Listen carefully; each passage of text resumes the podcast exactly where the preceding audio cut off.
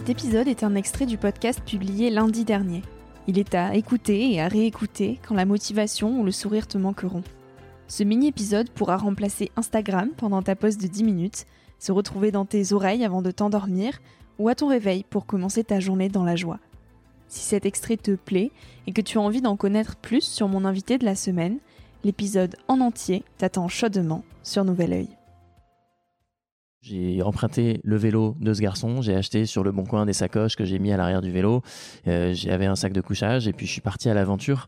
Et en fait, j'ai pas voulu attendre d'avoir un copain pour partir avec moi ou d'attendre le meilleur moment parce que parce que à ce moment-là j'avais personne pour partir avec moi et j'avais ce temps disponible et, et j'avais envie de vivre mon aventure et, et pas et pas d'attendre que tout euh, que enfin qu'il y ait toutes les connexions du temps de l'argent de la condition sportive qui soient réunies pour partir on est quand même rarement seul. Enfin, je veux dire, euh, dans notre vie de tous les jours, euh, on a souvent des copains au téléphone, on va souvent euh, voir nos amis, on est souvent connecté aux réseaux sociaux, même s'il peut y avoir une forme de solitude dans les villes, on a quand même beaucoup d'opportunités pour ne pas l'être.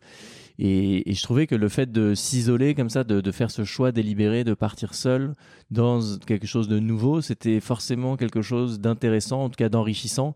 Et donc moi, j'ai toujours vécu cette euh, solitude avec euh, avec curiosité, avec enthousiasme, euh, parce que c'est des moments qui sont finalement assez rares, assez uniques. Et je trouve qu'on apprend vraiment à quand, quand, on quand, quand on arrive à se débrouiller tout seul, on, on apprend à mieux se connaître. Mais c'est difficile en fait de se dire que tu veux faire euh, de ton métier des aventures parce qu'il n'y a pas tellement de voies toutes tracées, il n'y a pas d'études. Euh. et donc moi j'avais cette envie, ce rêve évidemment, mais mais je me disais que ça allait passer uniquement par l'expérience euh, et qu'il fallait pour moi accumuler de l'expérience, essayer de trouver enfin de, de, tirer les, les, ficelles du monde de, la communication, du sponsoring pour essayer d'en vivre, mais c'est pas simple quoi. Et, au fur et à mesure de rencontres, euh, j'ai commencé à rencontrer des photographes, des gens qui faisaient des documentaires, euh, des gens qui faisaient des, expéditions et à mieux comprendre ce milieu. Et en faisant mon petit bonhomme de chemin, euh, j'ai réussi à, en faire une activité. J'avais envie de me reconnecter à la fois à moi-même et au temps. Et c'est la raison qui explique pour laquelle je suis parti à ski et tout seul.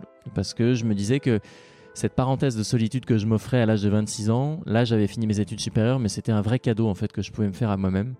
Parce que je trouvais que la solitude euh, réelle, le contact réel avec soi, on, a peut-être du mal à le trouver euh, en ville cette expérience de se couper du monde parce que 50 jours c'est quasiment deux mois quand même c'est pas pas rien et puis on est dans encore une fois dans un univers qui est hostile et nouveau quoi parce qu'il fait jour tout le temps donc on n'a pas de repère temporel parce que le soleil est tout le temps présent dans le ciel. Euh, c'est un univers qui est très monochrome aussi il faut imaginer un grand désert tout blanc. Alors parfois il y a du ciel bleu mais souvent il y a des nuages donc c'est dominante de blanc de gris. C'est un univers qui est très stérile donc il n'y a pas d'odeur et donc c'est quand même un moment particulier. Et au bout de plusieurs semaines, on se transforme un petit peu. Moi, je me souviens qu'au début de mon expédition, j'étais très très concentré sur mon itinéraire, sur ma boussole, sur mon GPS, euh, à vouloir tout contrôler, etc. Et en fait, au fur et à mesure des semaines, j'ai vachement lâché prise pour beaucoup plus utiliser les éléments. C'est-à-dire que au bout de quelques semaines, j'utilisais beaucoup moins ma boussole, mais beaucoup plus, par exemple, le soleil, qui permet de repérer. Tu regardes l'ombre qui est projetée sur le sol, et en fonction de l'heure de la journée, tu vois que l'ombre se déplace, et donc ça te permet de t'orienter. J'utilisais aussi beaucoup plus le vent, parce que le vent, sur mon itinéraire, il venait du pôle sud, parce que le pôle sud était un point élevé, et moi je partais de la côte qui est au niveau de la mer. Et donc, en fonction de la manière dont les flocons de neige recouvraient, mes skis, je pouvais utiliser la direction du vent. Donc j'avais l'impression d'être beaucoup plus intégré dans ce milieu hostile et c'était une forme d'apaisement aussi d'avancer de, cette manière-là.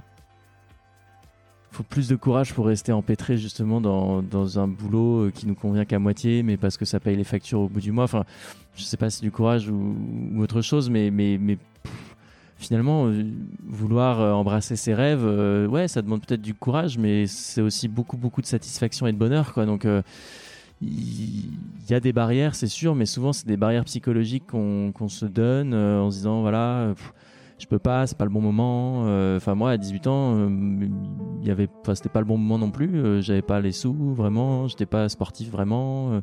donc, je crois que c'est un moment, le bon moment, faut se dire que c'est maintenant et, et la, la, vie, elle passe, euh, c'est peut-être bizarre de dire ça à 31 ans, mais je trouve que ça passe vite, quoi.